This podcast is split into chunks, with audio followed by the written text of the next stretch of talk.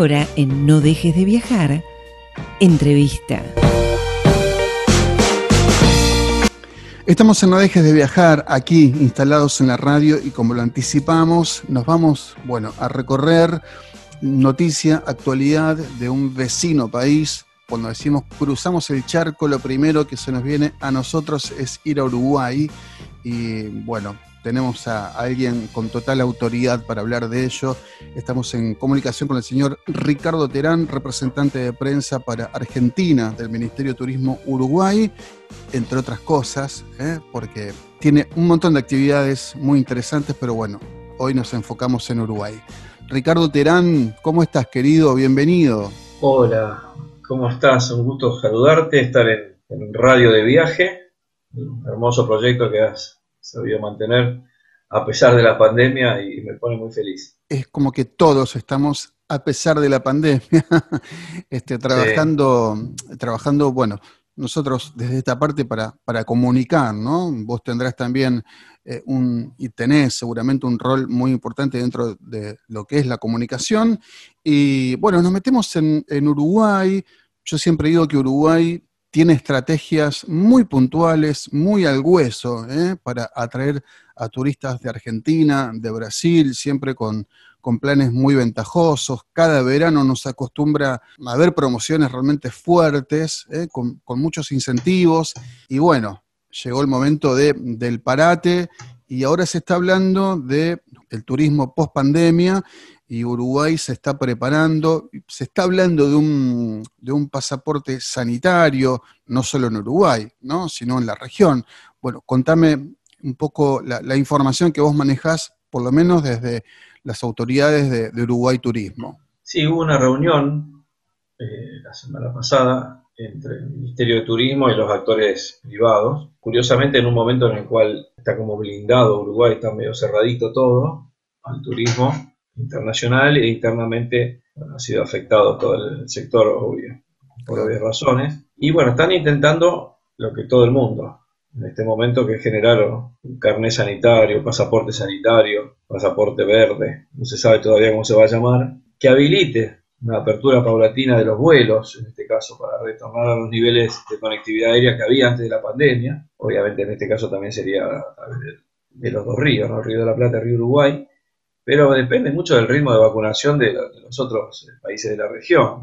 Si bien el gobierno de Uruguay lo anunció, estima que para junio tendrá activo el pasaporte sanitario, que es un certificado que el sector turístico visualiza como la clave para el retorno a los niveles pre-pandemia, pero claro, también reconoció que la fecha de implementación definitiva se va a definir en base al ritmo de vacunación contra el coronavirus de los principales clientes de Uruguay, que sabemos que son Brasil y Argentina. Así es que todo tiene que ver con planificación en medio de una campaña de vacunación exitosa que está teniendo Uruguay, con ya prácticamente un tercio de la población inoculada y un ritmo alto de, vacunación. Un gran problema, bueno, para Uruguay, ¿no? El, tema Brasil, como lo es para, para, los argentinos, hablábamos acá en la radio, este, por ejemplo, con vistas a la temporada de invierno, vienen muchos brasileros a, esquiar, ¿no? al sur de la Argentina y, lo que ellos están viviendo para nosotros es un problema. Imagino que Uruguay comparte esta preocupación del lado Brasil y el lado Argentina.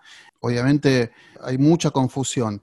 Eh, Richard, eh, por ejemplo, y a propósito, ¿no? Ayer nos, nos contactaba un, oyente de la radio que está en Dublín, una mujer uruguaya que quería viajar a Uruguay eh, en los próximos meses, ¿no? Y no sabía qué hacer y no sabía si los vuelos este, o las fronteras están abiertas, por ejemplo, en esta vía, ¿no? desde Europa a, Uruguay. Sí, hay diversidad de respuestas a eso. Yo no, soy persona autorizada para, para, brindar esa información porque no estoy en migraciones ni, ni ninguna de las oficinas consulares, pero puedo hacerlo desde mi lugar de ciudadano que, va y viene y que conoce más o menos cómo está funcionando la situación. En este momento hay un pasaporte IATA, que Uruguay ya lo puso en vigencia por un vuelo desde Madrid a Montevideo hace un par de días, que sería una forma, dentro de las nueve excepciones que existen en un decreto, que ella seguramente lo debe manejar, y que tiene que consultar ahí en la oficina consular o en la embajada del país que sea, que tienen que ver con reunificación familiar, problemas judiciales, económicos. Si ella es residente o es ciudadana uruguaya, tiene cédula, puede viajar a Uruguay. cuando llega tiene que hacer la cuarentena, como, claro. se está haciendo ahora. Generalmente cada país tiene ya su, reglamentación de protocolo de bioseguridad, pero existe la posibilidad, siendo Uruguay, de volver y hay vuelos de diferentes partes del mundo, lo que sí es todo tan, tan incierto con el COVID de día a día, eso tendría que averiguarlo. Primero, conseguir su salvoconducto, es decir, enmarcarse dentro de esas nueve excepciones oficialmente en alguna de las dependencias que correspondan y luego sí ya tomar su, su vuelo si es que lo tiene desde el lugar donde se encuentra. Bueno, hablaste un poquito del ritmo de, de, vacunación, bregamos porque esto pueda ser de alguna manera para todos, ¿no? Con, con, la máxima celeridad posible. Veíamos, por ejemplo, y recibíamos algunas informaciones de hoteles de Uruguay que mm, han decidido cerrar sus, puertas, por ejemplo, hasta julio, ¿no? ¿Cómo, ¿Cómo, está el panorama interno? Este, ¿Hay ayuda? Hay, ¿Hay salvataje para los actores del turismo de, eh, en Uruguay? ¿Qué actitud, qué política ha tomado el Estado ¿no? con respecto a esto? Sí, desde un primer momento hubo un acompañamiento en una situación distinta a este blindaje que, que se está dando y haber cerrado los, por ejemplo, los centros termales. Todo esto ha generado que ayer varios ministros se reunieran y sus planes. El ministro Germán Cardoso, ministro de Turismo, presentó un plan de salvataje al presidente que se tradujo en medidas no solo para el sector turístico, eh, sino para el país en general, que tienen que ver con la suspensión de espectáculos públicos, de fiestas y eventos. Eh, las clases presenciales no se están, no se están desarrollando en Uruguay en este momento los centros termales, centros de vacaciones, campings actual que se cierren. Siempre hay una exhortación y no una obligación por el momento.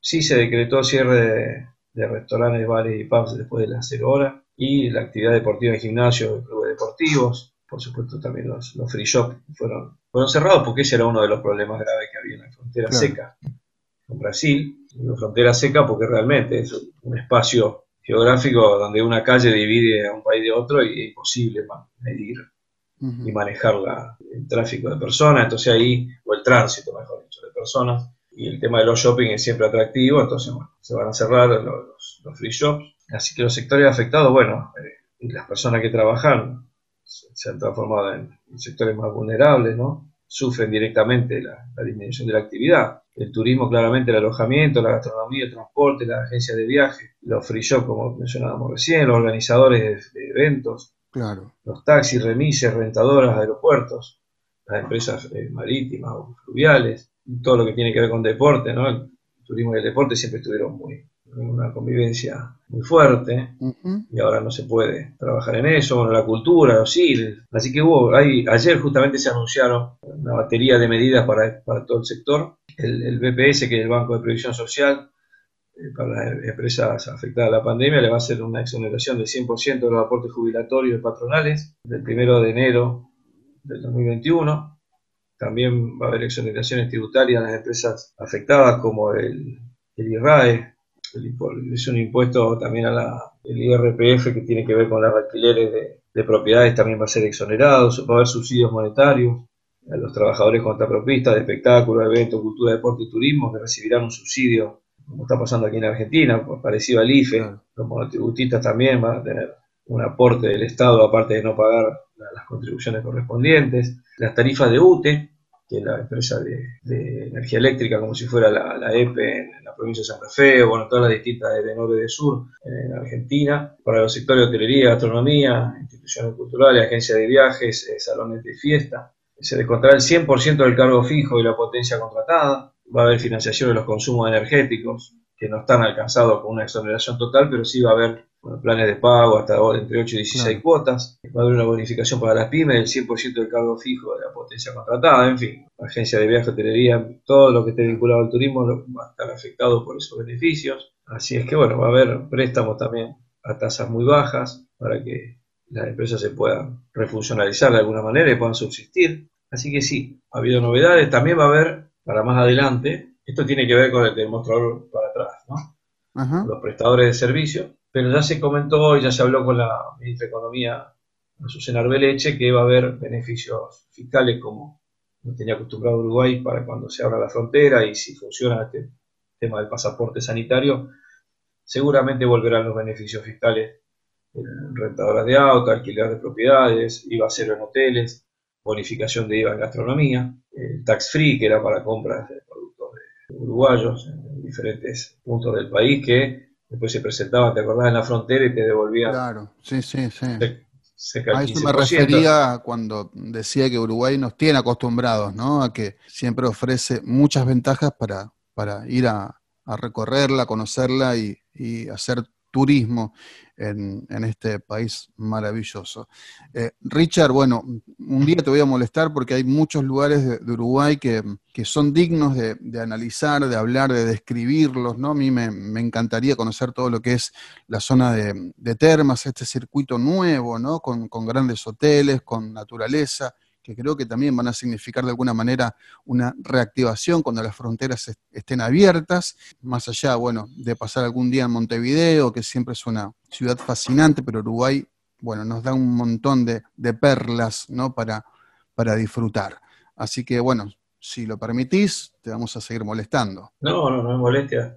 Me entusiasma y aparte me, me va a encantar hablar de destino porque este último año los periodistas especializados en turismo como somos nosotros, hemos transcurrido nuestra profesión hablando de anuncios, de pandemia, de vacunación, de pasaporte sanitario, de cierre, de apertura de frontera, y poco hemos hablado de, los destinos que es de lo que verdaderamente nos hemos nutrido toda la vida y hemos trabajado en la comunicación de eso, así que me va a encantar charlar de Termas porque además es un destino que está muy cerca de nuestro litoral argentino, que es donde yo en este momento vivo y hay mucho para, contar. Así que con mucho gusto y gracias por, el contacto. Bueno, el señor Ricardo Terán, aparte, este, es un gran periodista, lo, pueden seguir en esto que es el diario de viaje, ¿no? Sí, el diario de viaje.com.ar o el diario de viaje.ar o en Facebook también me pueden encontrar, en redes sociales, en Instagram y también en Twitter. Eh, sí, tiene que ver con un proyecto que tenía yo hace años ya registrado, que nunca tenía tiempo de llevarlo adelante, y la pandemia me, ayudó a poder ponerlo online. Está vinculado a Portal de América, que es un medio de cual yo trabajo como corresponsal en Argentina. Es un medio que da noticias de turismo para toda Iberoamérica, y también está, digamos, está, está vinculado a, mi trabajo ahí, eh, portaldeamerica.com. Y sí, tiene que ver con, con dar noticias de turismo, que cada vez, como decíamos recién, son menos, sobre destino, y más, más que nada estamos ya tomando el tema más, las políticas del turismo que se están desarrollando. La semana pasada hicimos un webinar interesante con gente de ACHET, de la Asociación de Chilena de Empresas de Turismo. La verdad que son unos avanzados los chilenos en esto.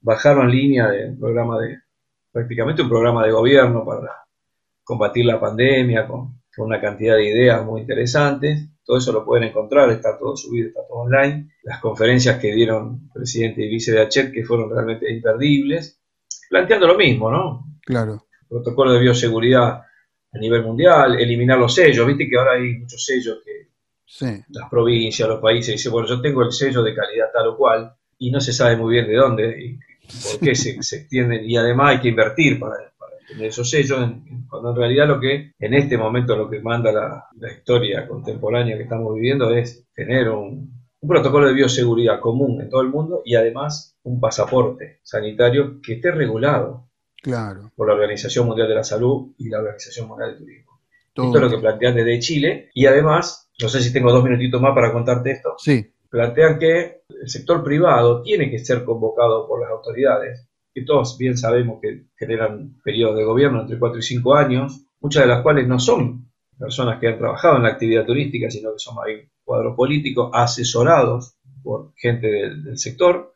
En la mayoría de los países ocurre lo mismo sin, sin hacer caso personalizar ni, ni, caso propio. Lo que plantean desde ahí es decir, bueno, todo lo que se ahorró en promoción de turismo internacional, vamos a volcarlo a esta nueva comunicación que, incluso la pandemia, de la virtualidad, con las plataformas, con webinars, claro. con, con eh, plataformas online mixta, público-privada, con, diferentes ofertas, porque cuando esto se abra, los pocos turistas que va a haber se lo van a disputar a todos los destinos del mundo y va a haber que regular esa demanda. Desde Chile plantean que el sector privado tiene que ser convocado a la mesa de trabajo. Por supuesto, sí, fundamental. Para, para desarrollar este tipo de actividades. En Argentina se ve claramente que sí, que está, que está planteado el tema así. Aldo Elías, el presidente de la Cámara Argentina de Turismo, y también la gente de FEGRA, se los ve muy compenetrados con Karina Martínez, que es la secretaria de Turismo de la Nación, y con Matías Lames, también en Uruguay, esto que hablábamos al principio de la entrevista, Remo Monseiro, que es viceministro, que está un poco encargándose del pasaporte sanitario, se reunió con el sector privado, lógicamente, para evaluar. Pero esto después debería generarse una sinergia entre los distintos países del mundo, primero para la herramienta del pasaporte y segundo, América Latina plantear el destino común, salir a, promover en el mundo como si yo te pregunto a vos, ¿dónde, ¿dónde vas a viajar después de la pandemia? Seguramente me dirás a Europa, mucha gente dirige a Europa, o te dicen Norteamérica, ¿no? Y bueno, Sudamérica no es un destino todavía. La gente va a Brasil, la gente va a Uruguay, la gente va a Argentina, o a Chile, o a Paraguay. Y lo que se está planteando es unirnos como región y salir con diferentes hubs de, conectividad para luego poder, eh, como la comunidad europea, intercambiar y decir, bueno, me voy a Europa, sí, bueno, voy a, ir a Francia, voy a, voy a aterrizar en Madrid, de ahí me voy a tomar un tren o voy a tomar otro avión y me voy a Italia o me voy a los Países Bajos. Un poco lo que se está planteando también desde Achet, y yo lo he visto también, no hicimos webinar todavía con Argentina, pero tenemos pensado hacerlo.